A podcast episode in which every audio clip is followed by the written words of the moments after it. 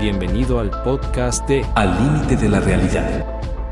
El programa transmitido desde Los Reyes de Salgado, Michoacán a través de la estación La Que Buena. Conducido por el ingeniero Juan José Hernández Segura, el ingeniero José Antonio Ayala Urbina y la licenciada Blanca Esther López Castellanos. Nos puedes encontrar en Spotify, Amazon Music, Samsung Podcasts, Apple Podcasts, Pandora, Tune Radio, iHeartRadio y Dice. Síguenos en Al límite de la realidad y encontrarás las transmisiones de todos los programas. Al límite de la realidad. Escuchemos la promoción de nuestro patrocinador, Biosa, Biomanejo Integral Orgánico Sustentable para la Agricultura Sociedad de Producción Rural. Para más información, visite biosa.org.mx. Al límite de la realidad. Biosa te trae la promoción de la semana. Biomenores actúa como activador de procesos bioquímicos como la respiración, la fotosíntesis y la fijación del nitrógeno. Además, ayuda como activador de enzimas esenciales en el crecimiento de las plantas. A tan solo 660 pesos la garrafa de 20 litros. Biofósforo es un fertilizante rico en fósforo cuya fuente principal se deriva de la roca fosfórica. Este juega un papel muy importante en la generación de energía para los procesos metabólicos que requiere la planta, tales como la fotosíntesis. A tan solo 740 pesos la garrafa de 20 litros. La arginina es un aminoácido que ayuda con el almacenamiento y transporte del nitrógeno. Además, induce la síntesis de hormonas de frutos y flores. A tan solo 285 pesos el paquete de 100 gramos. El caldo sulfocálcico es un caldo mineral muy útil para controlar enfermedades ocasionadas por hongos en los cultivos. A tan solo 400 pesos la garrafa de 20 litros. Además, llévate por 7.500 pesos una tonelada de fórmula aguacatera, por 6.900 pesos una tonelada de leonardita, por 2.400 una tonelada de dolomita y por 6.700 una tonelada de roca fosfórica. Orgánico, sabe y nutre mejor. Te esperamos en Mario Andrade Andrade número 10, detrás del Oxo de la Higuerita. Muy pero muy buenos días tengan todos ustedes y espero que seamos felices a pesar de todas las circunstancias que impiden para no serlo. Hoy un programa, y antes de entrar al programa que muchos han comentado y que pues vamos a intentar hacerlo útil de reflexión. Eh, antes de iniciar el programa, pues eh, le damos nuestro más sentido pésame a la familia de Jorge Aldebarán Gómez Villanueva, eh, profesional técnico del UNALEP, eh, en informática y que pues fue muy joven, muy joven, una, un problema de un coágulo, hasta donde puede tener consecuencias. Y lamentablemente pues deja dos hijos, la señora, y es doloroso, es doloroso cuando muere un joven casi en plena facultades mentales y propósitos de vida y, empieza pues, a formar la familia y, todo lo demás. Y lamentablemente, bueno, pues fallecen cuando no deberían de fallecer. A veces son accidentes de tránsito, también en esta semana bastantes accidentados, muertes, algunas eh, muertes naturales como el de Jesús Sánchez Aguilera, el Juve, que pues siempre ayudó mucho a los equipos de fútbol locales de los Reyes Michoacán. El Juve pues también falleció, podremos decirlo hasta cierto punto joven también. Bueno, desde el punto de vista que se mire, porque si lo comparamos con nosotros, pues eran jóvenes, ¿no? Eh, muy jóvenes. Pues en paz descansen. Blanquita, buenos días. Buenos días, ingeniero. Buenos días a todos mis compañeros aquí en la mesa de cabina. A todo el auditorio que ya nos escucha, excelente día. Quédese con nosotros. Roberto Huitrón, buenos días. Buenos días. Buenos días, Juan. Buenos días, Blanquita. Buenos, días, David. Y buenos días a las tonos del auditorio. Buenos días a todos ustedes, a los cumpleañeros, a los que festejan algo, a los que sienten dolor también por algo, pues eh, esa es parte de la vida dolor y alegría para poder sentir uno, hay que sentir el otro. Pero bueno, Hoy. Este, yo sí quisiera dedicar este, este a la memoria de, de Aldebarán. Este programa fue una gente muy cercana a mí. Nos estimábamos bastante. Sí, yo también. Quiero igual mandar mis condolencias a la familia. Y yo creo fue una de las últimas fotos que nos tomamos el día del informe. Fernando Jiménez tomó una selfie y estamos casi todos. Y él está en primer plano Fernando, luego sigo yo y atrás de mí está el de Barán. Es una foto que observo. Sí, vi la foto en, pues, las eh, redes. hay para que veas que cada ser humano, dependiendo del entorno en que se mueva, va creando relaciones. Este, para nosotros hay gente que fallece. Hoy falleció la señora Lua, por ejemplo, no era muy cercana en nuestro entorno, por eso no la sentimos tanto, ¿no? Pero pues los que están muy cercanos, ya sean familiares, amigos, amigas, tienen un sentimiento, pues eh, ahora sí, mayor que el que nosotros pudiéramos expresar.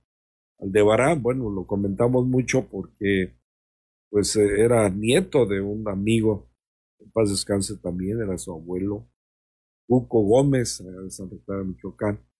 Y pues desde allá seguimos la trayectoria de muchos muchachos eh, para quizá mi fortuna y que todavía vivo, pues se instaló una de las instituciones más importantes de la región que ha dado también bastantes alumnos, como es el sistema CONALEP, el CONALEP, muchos cursos de capacitación. ¿Cuánta gente no ha ingresado de ahí?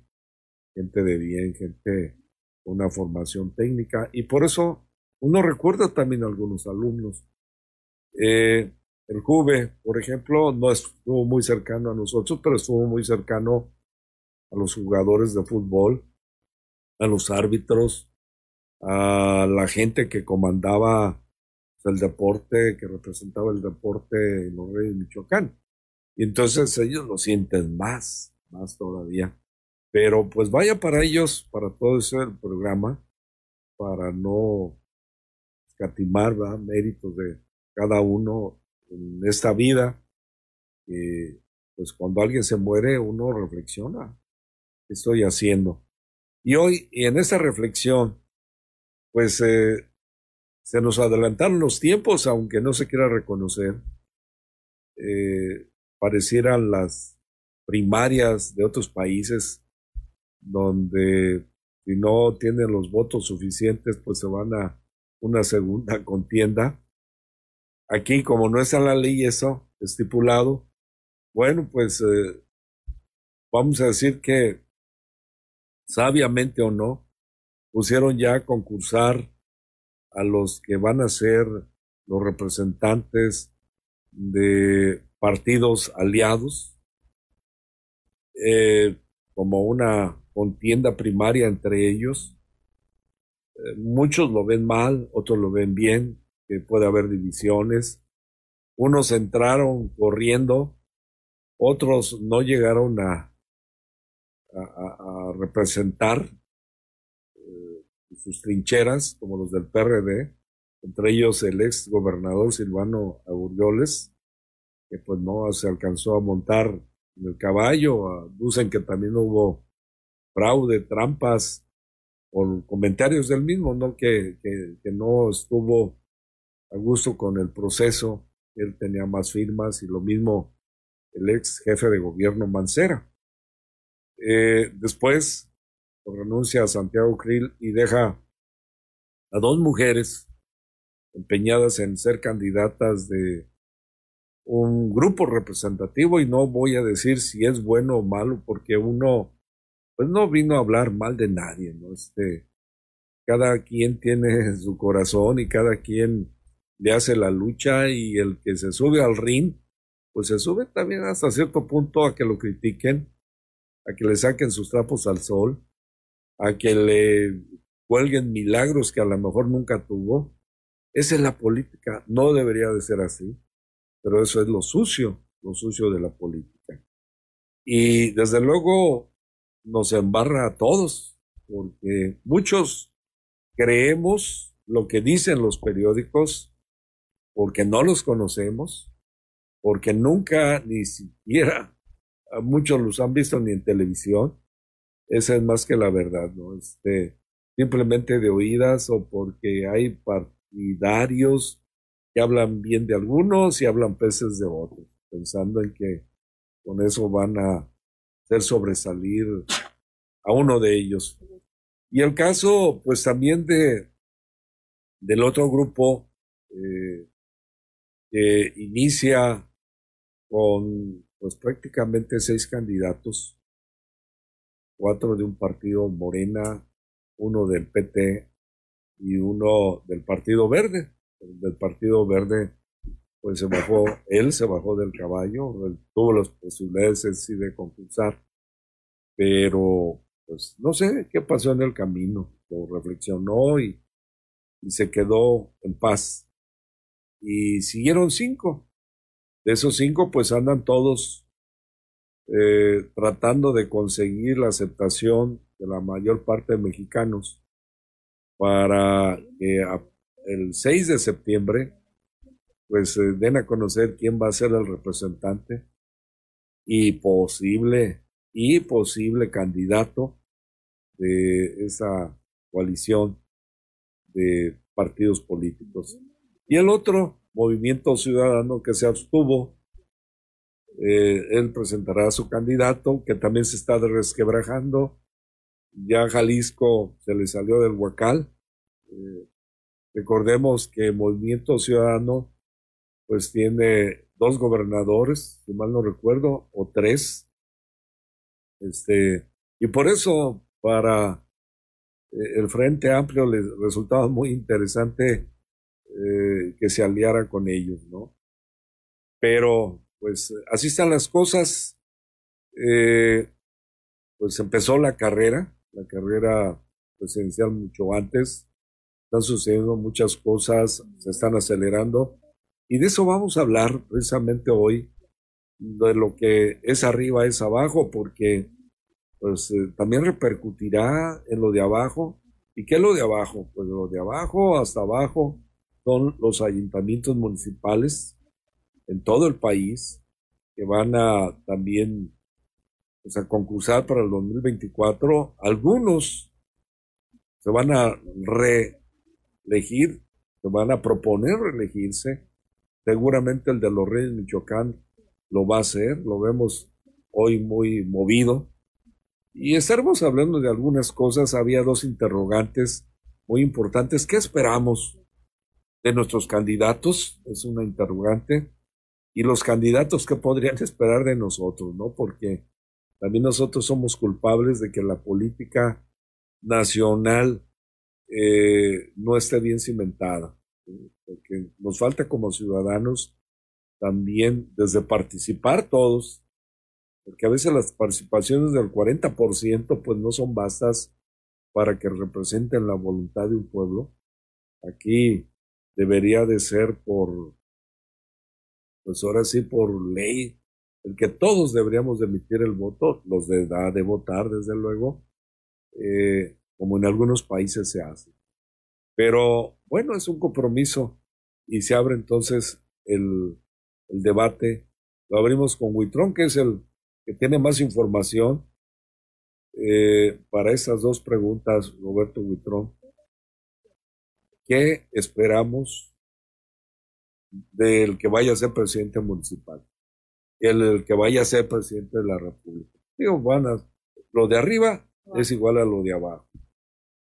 Bien, primero este, yo quisiera aclarar que no se habla mal o bien de alguien, sino simplemente se le critica objetivamente.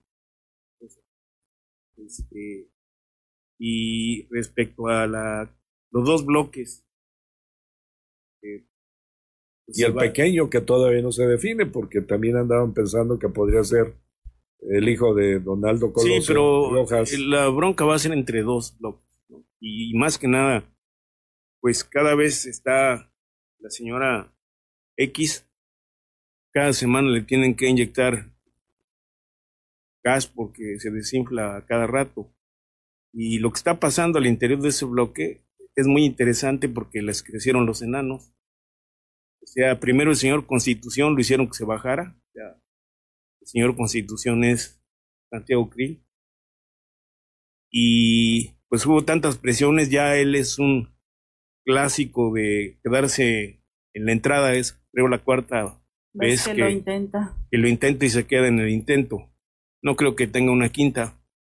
Pero bueno, el señor Constitución seguro lo bajaron, no creo que haya sido una decisión de él, porque cada vez estaban dándose cuenta que la señora X no, no era el fenómeno que todos los medios y el mismo bloque estaba pretendiendo este, hacernos creer.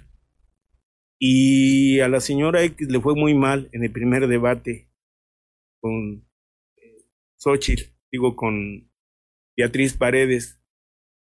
¿Por qué? Pues hay que ver, las diferencias son abismales.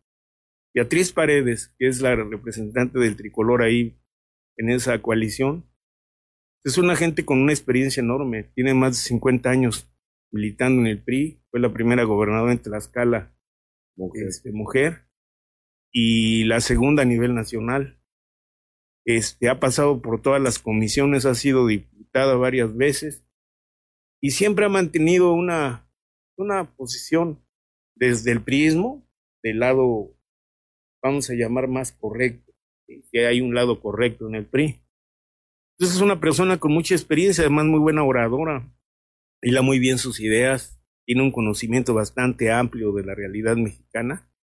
Y pues en el primer debate le pegó a la señora X fuerte, nunca me la mencionó, pero decía que para tener la boca grande se necesitaba tener la cola corta, algo así le parafraseando. Dijo que no se podía aspirar a un cargo de elección y de representación cuando se han hecho negocios desde el poder. O sea, fueron unas alusiones muy fuertes y se vio de qué está hecha Beatriz.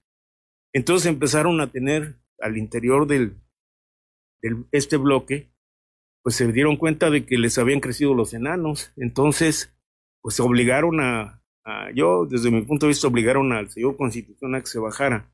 Y ahorita están obligando, casi le están pidiendo y ella está diciendo que no, que no se va a bajar de la contienda.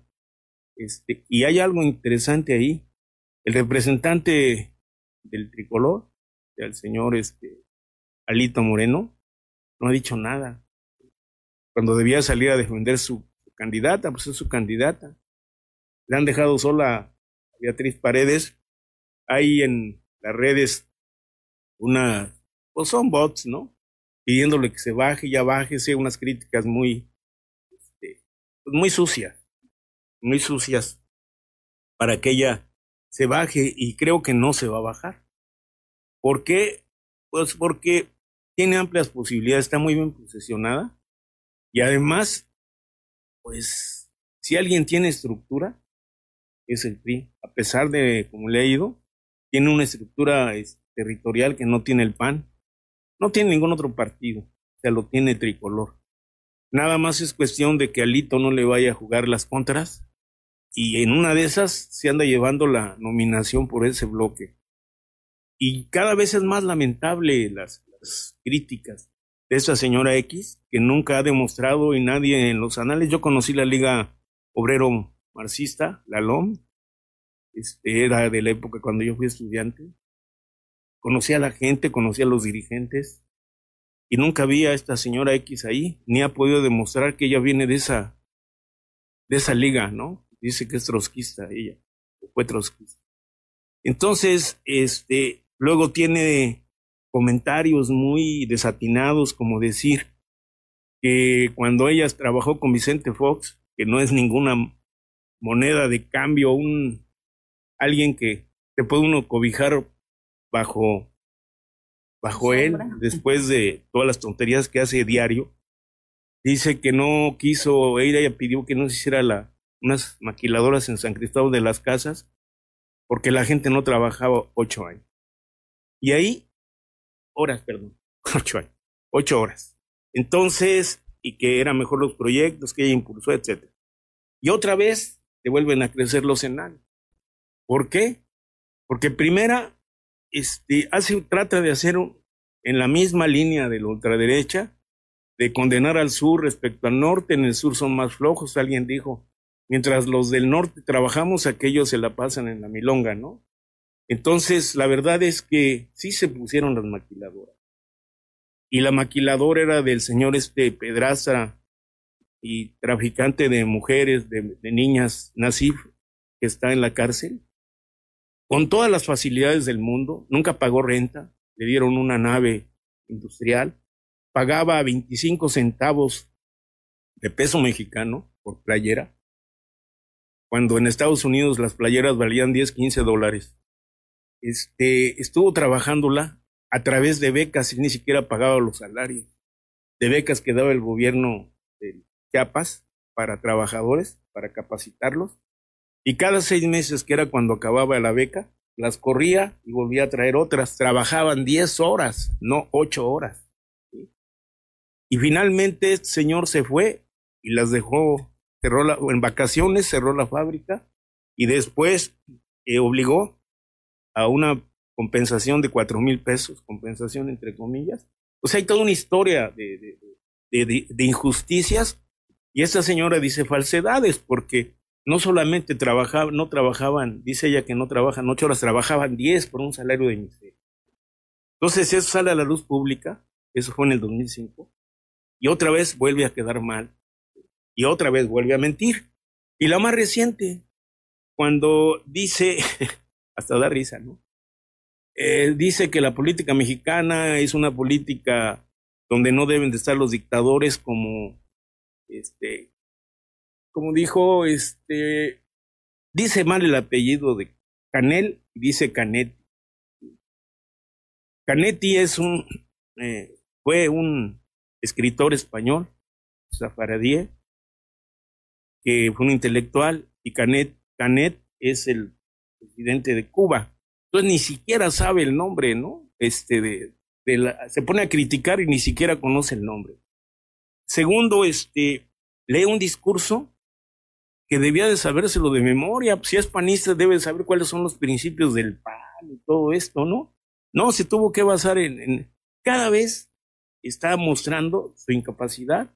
Y bueno, ¿qué se puede esperar de una persona que en el Senado, en vez de debatir, se viste de, de dinosaurio, ¿no?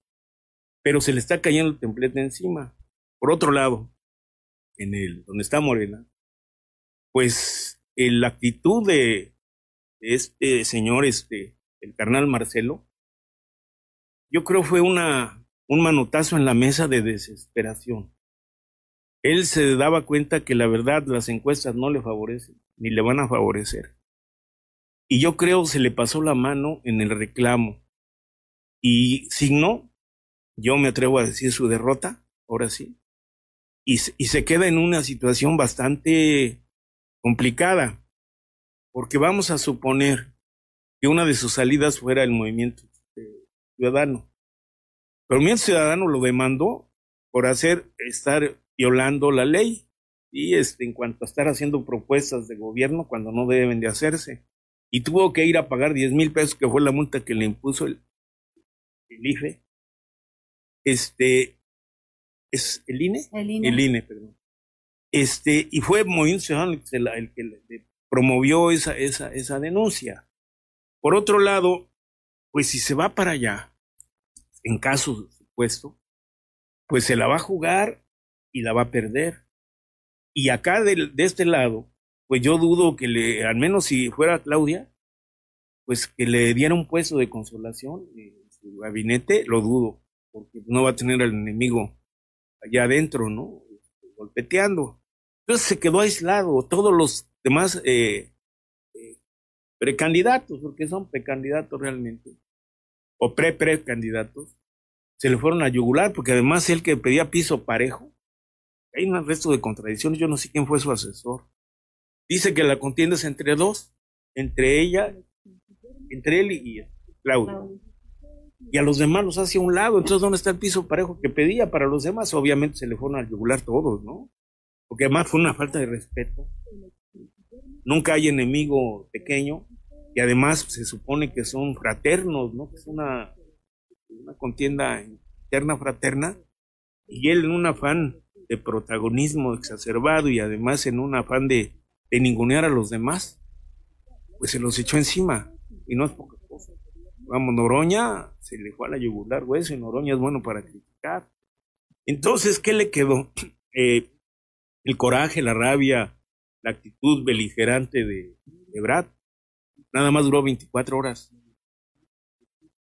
y eso sí, todos sus amigos de la prensa nacional, pues se fueron, ¿no? Lo que querían, que les diera pie.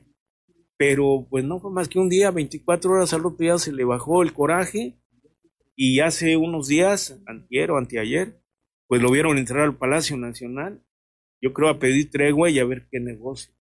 Se dice que posiblemente sea la, la dirección en el Senado, pero quién sabe cómo le vaya a ir por la, esta, esta actitud arrogante, que la verdad yo lo, lamento porque yo considero a Marcelo un político de nivel, un funcionario que resuelve problemas, pero ahora sí, quién sabe qué le pasó, quién sabe quién lo asesoró, y ahí está. Ahora, Movimiento Ciudadano.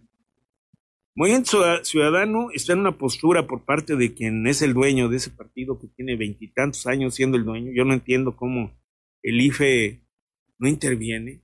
Son franquicias como el, Verde Ecologista. El INE. El INE, perdón, otra vez. El INE este, interviene porque son eh, franquicias, ¿no? Donde hay un dueño y él negocia, que es Dante Delgado. Dante Delgado dice que no se va a liar. Los oligarcas lo están tratando de meter, como dijo ayer Andrés Manuel Alaro, ¿no? Y él dice que no. Y aquí se da una división con el señor aquí de Jalisco, que ya no debería de pedir, pedir quesos, sino pedir salir de la ratonera, porque su estado está en un ensangrentado, ¿no? Diario secuestros, diario desapariciones, diario asesinatos. Y hay que recordar una cosa para que no vayan el bulto. Los homicidios son del fuero común, o sea, son los responsables de investigarlos y de, detenerlos, son, es el gobierno del Estado, son la Procuraduría del Estado, son la Policía Estatal. Claro, cuando ya se implican crimen organizado y eso ya entre la federación, pero los crímenes así, los homicidios son del fuero común. Entonces, la bronca es directamente él es y, está difícil la situación aquí en nuestro vecino estado. Y el señor pues se avienta una bronca de pues jugarse la última carta y es este querer obligar a Dante, que es un Dante Delgado es un pues un lobo, ¿no? De la política, o sea, se la sabe de todas, todas, por eso tiene veintitantos años ahí, este, y se avienta un tiro con él, pensando en que todos los diputados federales que tiene el Movimiento Ciudadano, por mayoría, son de Jalisco. La fuerza electoral realmente del Movimiento Ciudadano está en Jalisco. Y ahí se agarra este el señor gobernador del estado de Jalisco. Pero lo que no piensa es que eso pasó hace tres años. Ahorita las correlaciones de fuerzas están muy cambiadas. Yo dudo que vaya a tener tantos en una próxima contienda. Todos los diputados que tuvo de mayoría en la pasada contienda. Este, entonces, pues él está jugando con unas cartas que ya son de otro juego y no son del juego que se viene. Este, Dante le acaba de dar un, un con guante blanco diciendo que le reconoce que es el gobernador y que tiene su posición y que la respeta, pero ahí le vuelve a decir pero nosotros no vamos a negociar, nosotros somos la tercera fuerza y este y no le voy a entrar. Y aquí hay una cuestión interesante. El único, independientemente que no sea mi santo de mi devoción y que le estoy haciendo la crítica a Dante, pues es el único dirigente este, de los partidos del espectro político que no le está entrando a las presiones de la oligarquía para irse con el bloque opositor y está pensando Ah, y también él dice que no se va al bloque opositor porque él nunca va a negociar con el PRI. Pone su, posición, o sea, el impedimento para que él entre a ese bloque es que no puede convivir con el PRI, lo ha dicho claramente. Y se sostiene. Electo gobernador por el PRI. Por el PRI, claro. Lo conoce, conoce las entrañas del PRI. Y después lo metieron al bote. Tuvo un tiempo en la cárcel. Y los mismos priistas, yo creo de ahí viene su coraje. Entonces, este, pues está interesante la, situación. Yo creo que la, la contienda que ya está a unos días empieza el 28 de Morena para las puestas y en el bloque opositor nada más falta un debate para que ya también empiecen a jugar sus cartas. Y pues la señora X no la tiene de segura, ¿no? Que crecieron los enanos, vuelvo a repetir, este, cada vez tiene más errores de discursivos, de conocimiento del país, cada vez dice más mentiras, se mete en rollos, se fue a Jalisco, se ve ya, ya está cayendo en el ridículo. Se va a y se mete a la casa de gobierno a platicar con el gobernador. Y cuando se da cuenta que la jugó mal, o alguien le dijo, oye, la regaste, primero hubiera sido con Dante, que es el dueño del partido, sale y dice, no, no hablamos de política, ¿no?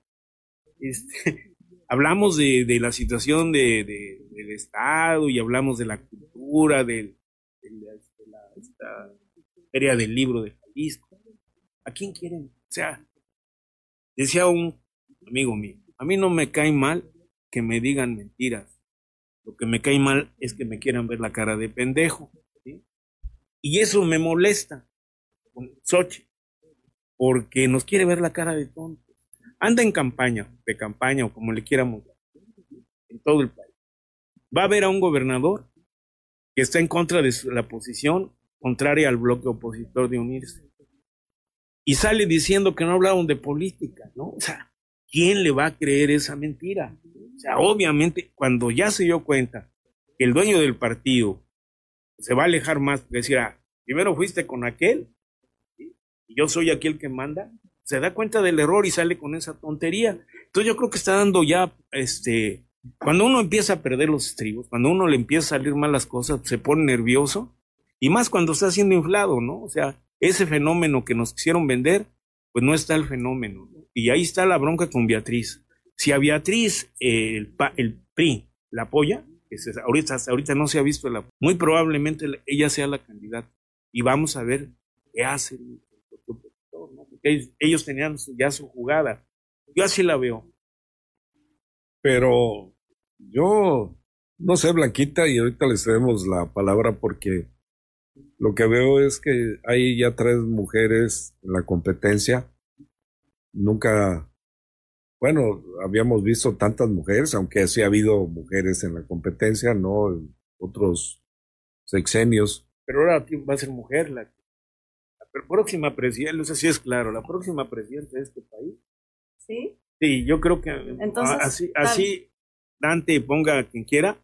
No, ya con la, como van las cosas, este, Entonces ahora tal vez la contienda va a ser entre dos mujeres. Sí, va a ser entre dos mujeres, casi estoy seguro. Y como es arriba es abajo, también aquí tal vez, ¿no? Aquí en el municipio, pues vamos a ver cómo se dan las cosas. bueno, ya, ya hablaremos sobre los que andan deseando este gobernar, pero, pero donde yo voy, ¿cómo se equivoca el, el electorado? ¿Cómo nos equivocamos?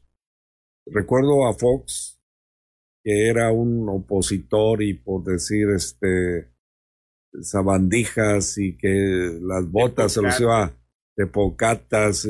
O sea, ganó a mucho electorado por, por su estilo. Por su estilo de, hablar, de, de, de, decir, ay, ese carajo sí va a levantar el país. Y cuando lo ves después ya su actuar de presidente y lo ves después de presidente, toda la pues eh, las oraciones, ¿no? Que, que avienta, dices, caray, ¿por quién fuimos a votar? Si no traen sentido común, no traen este eh, un perfil que pudiera llevar el país este a, a, otro enfoque. La verdad es que tenemos hoy que fijarnos más precisamente en esos propósitos sé que el que sea candidato y después presidente, pues no va a hacer sola las cosas o solo, pero también tiene que ver su equipo administrativo. Hoy estaba viendo, estaba escuchando con Carmen Aristegui, fue ayer, el boquete que se está abriendo con el programa de, de Sembrando Vida, un boquete de más de 3 mil millones de pesos que no, no encuentran en estos periodo, en este eh, sexenio que todavía no termina. Y entonces dices, bueno, el presidente puede ser muy honesto, pero la gente que se metió ahí, la gente que maneja los recursos públicos, ¿qué está pasando? Y eso hablamos hoy de lo que empezó a aparecer por unas auditorías. Eh, recordamos también que hace poco había también otro, otro boquete que se abrió. Y eso es lo que uno no quisiera. No quisiera ver de cualquier presidente de la República, de cualquier candidato gastando recursos públicos también.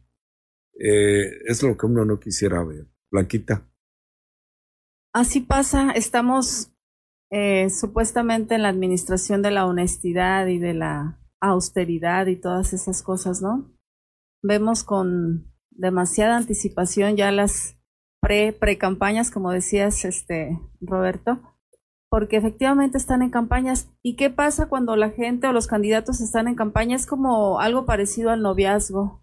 Mostramos solamente pues lo bonito que somos, lo bueno que, que, tenemos, lo que hacemos, lo fregones que somos en todo, cuánto queremos a la, al, al pueblo o cuánto amamos al país.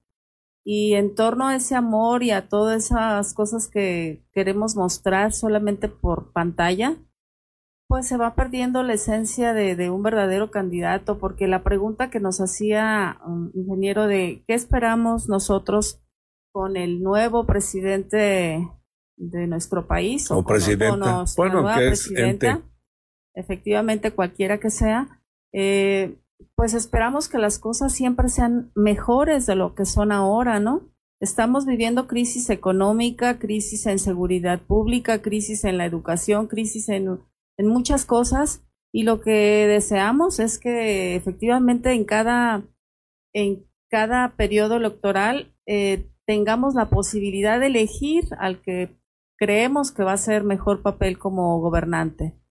Que como sabemos siempre al inicio y en el trayecto se van perdiendo las intenciones, se van cambiando los proyectos, los planes y los resultados son diferentes porque vivir un noviazgo y vivir un matrimonio o vivir una fantasía y vivir una realidad es completamente dura, dura la, la situación. Entonces, vemos las cosas maquilladas, pero hay que ver realmente qué le está pasando a nuestro país y, y, así como arriba, abajo, ¿qué le está pasando aquí a nuestros municipios? ¿Cómo estamos? ¿Qué carencias tenemos? Eh, ¿Quiénes son los que tienen el control de las cosas? ¿Quién regula? ¿Quién quita? ¿Quién pone? Todo eso es importante para que eh, sepamos qué pedir o qué esperar de nuestros próximos gobernantes, ya sea mujer, sea hombre. Si la historia en este momento, más bien si la situación actual, que es tan complicada, nos da la oportunidad de que una mujer sea gobernante de, o sea, la, presidenta de la República, qué excelente, hay que apoyarla. ¿Qué vamos a hacer los ciudadanos para que, o qué le vamos a dar al gobierno para que tenga buenos resultados? Pues hacer lo que nos toca, ser buenos ciudadanos, cumplir con lo que tenemos que hacer, trabajar, dar nuestras contribuciones, eh, participar ciudadanamente como debe ser, eh, buscar mejoras para el entorno inmediato en el que estamos, buscar también mejoras eh, a niveles en los que no nos encontramos, pero que podemos observar que hay cosas que no se están haciendo bien. No sé, que haya una retroalimentación gobierno, eh, ciudadanía, pero definitivamente, sea mujer, sea hombre el que próximamente nos gobierne, pues hay que tratar de que de que veamos al mejor perfil aunque luego ese perfil se convierte pues en otra en otra cosa, ¿no? Pero pues así es la política, lamentablemente o afortunadamente, pero aquí estamos y hay que ver que, que como ciudadanos sí tenemos una gran responsabilidad. Y aunque se estén adelantando y sean tres mujeres ahorita las que estén en la contienda y los demás este caballeros que están en la en, en la en el juego de esto, pues hay que analizar que no nos pase lo que siempre nos ha pasado, que decimos, chin, yo voté por él, pero pensé que iba a ser mejor, ¿no? O sea, que no nos quedemos con esa, con ese dejo de, pues como de, error que cometemos a veces. Bueno, pues hay, hay, tantas cosas, ¿no? Que deberían de cambiar. Yo veo, por ejemplo, la Cámara de Diputados a veces congelan leyes porque, o reformas, porque vienen de un bloque. Y el otro bloque si no hay una negociación, simplemente esas leyes o esas reformas no se dan. Eh, como que no están viendo por el país, no están viendo por, lo, por los mexicanos, eh, por un todo, por un destino, un destino común. Y eso es también lo que apremió. Y yo lo veo con los libros de texto. Yo no me atrevo a criticarlos. ¿Qué debate se ha hecho con ese tema? No me atrevo a criticarlos porque desconozco los libros de texto. Este, Todos Pocos los han leído y todos los eh, critican. Y yo a veces a los que veo que lo están criticando seguramente no han leído nada. Nada más por venir de, de, alguien que se, no, pues tú eres eh, del bloque opositor, tienes que criticar y no tienes que aceptar. Y luego se hacen inventivas, ¿no? De quemar libros y decir, estamos protestando y son como 10 padres de familia. Fíjate que hay una anécdota no sé. José Revueltas, un escritor maldito, ¿no? Este, no porque escribiera mal, escribía muy bien, pero era poco leído. Entonces él escribió un libro que se llama este, Los días terrenales, que es una crítica al Partido Comunista. Y se le van todos a la yugular. Entonces él reflexiona y dice, no, pues a lo mejor sí la regué, y recoge todos sus libros. Primero eh, su editor le dijo, no, pues con el escándalo, maestro, esto, no, no recoges nada, ¿no? Pero pasaron los meses y él se aferró y recoge los libros y dice José Revuelta, a pesar del escándalo y la crítica, solo un lector había comprado mi libro. Nadie lo había leído más que una persona que fue el compró el libro. Lo mismo que está pasando con el libro de texto. Pero volviendo al tema, este Vicente Fox inventó, entre comillas, el método Fox, así le puso, cómo llegar al poder. Y ahí en su, este, centro Fox, ahí en Guanajuato, que nos costó a todos los mexicanos, entre paréntesis, se mandó a hacer, era tal su depresión después de haber sido presidente, que se mandó a hacer uno, su oficina idéntica a la que estaba en, en, los, pinos. Así está de, de traumado. Bueno, ahí dio cursos, si fueron priistas, panistas, los cobraba, se llamaba el método Fox era estar diciendo mentiras, estar diciendo groserías, ser bravucón, lo que hizo, lo que hizo. Y precisamente una de sus pupilas es la señora X. Exactamente igual, es el mismo método Fox. El ser grosera, el decir groserías, el ser dictarachera, es el método Fox. Y ya lo patentó este Vicente Fox. Bien, pero además hay una, una situación. Yo me recuerdo, yo entrevisté a Vicente Fox cuando vino aquí como candidato. Me fui en el camión que traía ahí con Martita, se ponía un sombrero y se lo quitaba y se lo ponía a Vicente. Eran novios, creo, en ese momento. Me bajé en Peribán, me bajé en Peribán y entré mal, lo reconozco. La primera pregunta que le hice a Vicente Fox era si no era una contradicción él que había estado criticando al PRD de que agarraba la basura del PRI y era un partido basura, ahora estaba llamando a, los, a la basura, que era el PRD, a que se uniera con él por el voto útil, que si no era una contradicción. No, pues no. Y gacho, ¿no? O sea, se me fue a la yugular, me decía, es que tú debes de saber, es que tú debes de comprender. Esas eran sus frases. Tú debes de comprender, tú debes de entender, tú debes de saber. Así, enojado. Ya me bajé. Me bajé ahí, me bajé pensando, si este llega a ser presidente de la República, nos va a ir mal. O sea, eso me quedó claro, yo ya más o menos me daba cuenta. Me acuerdo que un, me pasé seis horas debatiendo y discutiendo con Maravilla, que era el presidente. Porque Maravilla se fue por el voto útil. Yo le estaba diciendo, no, maestro, eso es un charlatán. No, no, nosotros ya estamos haciendo trabajo, nos vamos a ir por el voto útil. Y ahí está su voto útil, ¿no? Este, a la vuelta de los años. Entonces, Vicente Fox, pues engañó a la, a los que se la creyeron, ¿no? Pero la gente algo diferente y llega él con una política o una forma de... Sí, pero estaba Cuauhtémoc Cárdenas, que también era diferente, ¿no? Y, Muy diplomático, el señor completamente y con más Y con más capacidad y todo, ¿no? Entonces, la estridencia de Vicente Fox fue lo que le hizo llegar y inventó su método Fox, que ahora la señora Xochitl la está, lo está retomando. Pero además hay una cosa, yo sí lo quiero puntualizar. De seis años para acá, si no es que de doce años para acá, el pueblo de México es otro pueblo. Sea, ya no lo engañan como lo engañaban antes. Ha, sufrido un proceso de politización Esos cambios tremendo, claro, tremendo. ¿sí? Yo creo que mucho ha participado Andrés Manuel con sus mañaneras, porque, pongamos, el otro día lo escuché hace unos tres o cuatro días, no a él, al que era, al de la Guardia Nacional, que ahora es secretario, secretario de Seguridad Pública, dando nombres, pelos y señales de los eh, del Poder Judicial, como tienen no sé cuántos meses, una cantidad enorme de que no le pueden cobrar impuestos a, por 30 mil millones de pesos a alguien, porque ahí lo tiene enlatado y no, no hace nada, no este, está cubriendo, ¿no? la como han sacado a gente evidentemente que está metida en crimen organizado, dio nombres y todo, preciso. Entonces aquí tenemos una bronca. Yo más, me preocupa más, ¿quién va a quedar la presidencia? Me preocupa más quién, si el Poder Judicial va a estar igual como está ahorita. El Poder Judicial es un poder corrupto, corrupto, me atrevo a decirlo. Y es ligado, muchos ligados con el crimen organizado. Muchos ministros, este, eh, jueces y demás. Y ahí está, yo los remito a que vean, busquen la denuncia que hace este cuate, con pelos y señales y nombre de, personas. ¿no? Es terrible. Tienen, no sé, creo que 25 mil millones de pesos en un fideicomiso para componer sus casas.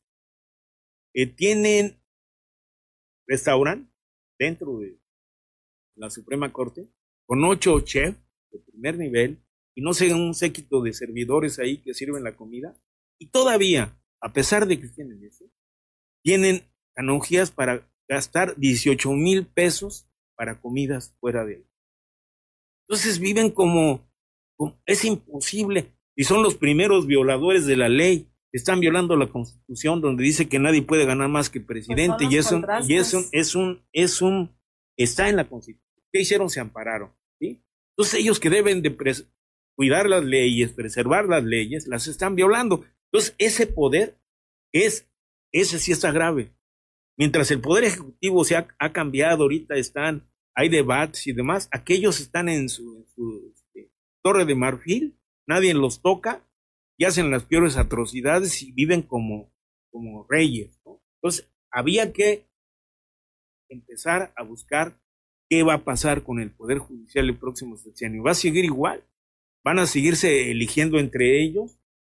Este, ¿Qué va a pasar? Porque es un poder. Bueno, y es un poder que está sobre los demás ya en este momento. Una de las propuestas de Noroña era precisamente eso, ¿no? Cambiar el Poder Judicial. Es, eh, creo que es el único que no, desde que era diputado decía que no había pues otra. también Andrés Manuel, ¿no? Y este y cambiar la constitución también el problema es que se necesita mayoría este, calificada. Ahora sobre la corrupción. Yo veo una diferencia y no es cualquier cosa. Mientras la corrupción en el PRIAM, los gobiernos del PRI y del PAN, era sacada a flote a través de estudios periodísticos, de investigaciones periodísticas, ahora ha sido a través de auditoría, o sea, desde el mismo poder está saliendo a flote. Y eso es importante, no es cualquier cosa. Hay corruptos, pero esos corruptos están siendo balconeados por las propias auditorías del gobierno, también el caso de CDC Garmet, ¿sí? y no por investigaciones periodísticas. Ahí hay una diferencia enorme. Es un avance desde mi punto de vista. ¿sí? Ya no es que se ocultan abajo del tapete, ¿no? sale a flote, ¿no? y ahí está. Este, y eso es un avance. Entonces, eh, yo creo que el pueblo de México, yo confío mucho él, yo platico con la gente, me sorprende muchas opiniones de la gente de a pie, que ni fue a la escuela, pero tiene ya una capacidad de discernir bastante, ya avanzado este, este, país en ese sentido. Entonces va a ser más difícil para los que mienten y para los que nos quieren vender como Vicente Fox vendió su, candidatura, un charlatán, un cuate que pone ojos con H. yo no sé, yo creo que también su, su celular es igual de no es inteligente igual que él, o sea, yo creo que está Doc, porque, oye, te corriges y yo no pone mal aquí. Análogos todavía. Yo creo, ¿no? Este, entonces, en 10 palabras, nueve están mal escritas. No puede hilar oraciones, ¿sí? Este, y además, este, bueno, está viejito, pues. Y, y, otra situación, fíjate nada más cómo están las cosas. En los debates y en la presentación del bloque opositor, ponen a, al ángel de la dependencia a que haga el plan de gobierno económico. Miguel Ángel Gurría, que se le conoce como el ángel de la dependencia, fue el instrumentador del FOBAPROA. ¿Y qué es el FOBAPROA? Tú, tus hijos, y llegas a tener nietos. Los vamos a seguir Todos tenemos una deuda de 102 mil pesos, nada más por ser mexicanos y haber nacido en México. ¿sí? Ciento, 102 mil pesos, una fracción más, pero 102 mil pesos ahí.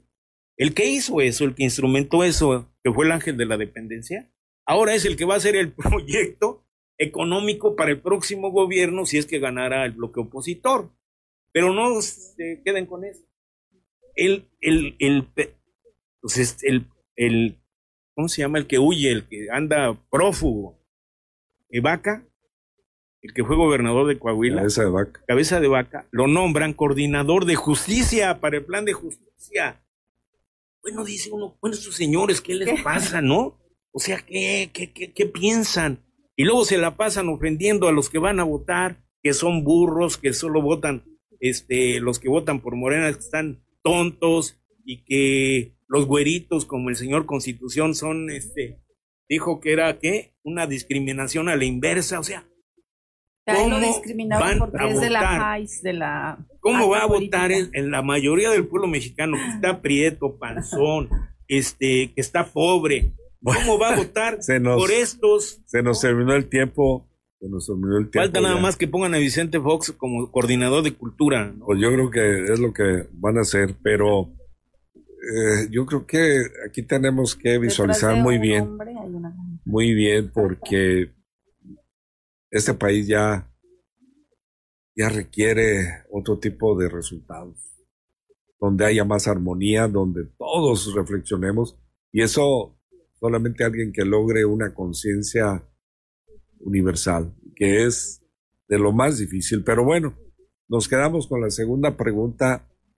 Eh, ¿Qué esperarían los gobiernos de nosotros?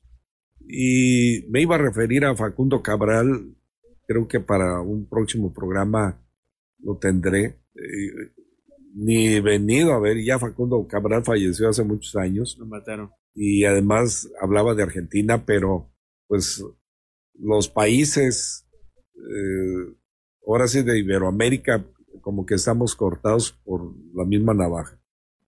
Agradecemos a José Madrigal, que dice un gusto saludarlos, como siempre de gran interés ese magnífico programa. Un abrazo desde San Diego, California. Amos Hernández, que nos está saludando también. Roberto Andrade, un saludo, Roberto Andrade Fernández, está viendo también. Gloria Estela Agustín, Hilda Maldonado, Salvador Lázaro. Dice, buenos días a todos, ingeniero José, licenciado Huitrón, Blanquita. Muy interesantes puntos de vista. Se viene una elección muy reñida eh, Barajas Andrade Estrada, todos los políticos son iguales, políticos igual a corrupción. Eh, bueno, pues, entre otros comentarios, Blanquita, terminamos su programa, agradecerte. Gracias a todos los que nos escucharon, nos vemos y escuchamos la próxima semana. Pásenla muy bien. Buitrón. Bueno, pues un saludo a todo nuestro auditorio y gracias por los comentarios. Eh, Va pues a hoy una... Perdón, quiero mandar un saludo especial a Panchito Godínez que escucha todos los sábados y es un fan del programa. hay que ir a visitarlo, hay que hacer un programa especial desde desde allá, ¿no? Desde donde esté a Panchito, porque pues era un motor también de lo musical aquí en... Eh, aquí en Los Reyes, Michoacán, Panchito Godínez.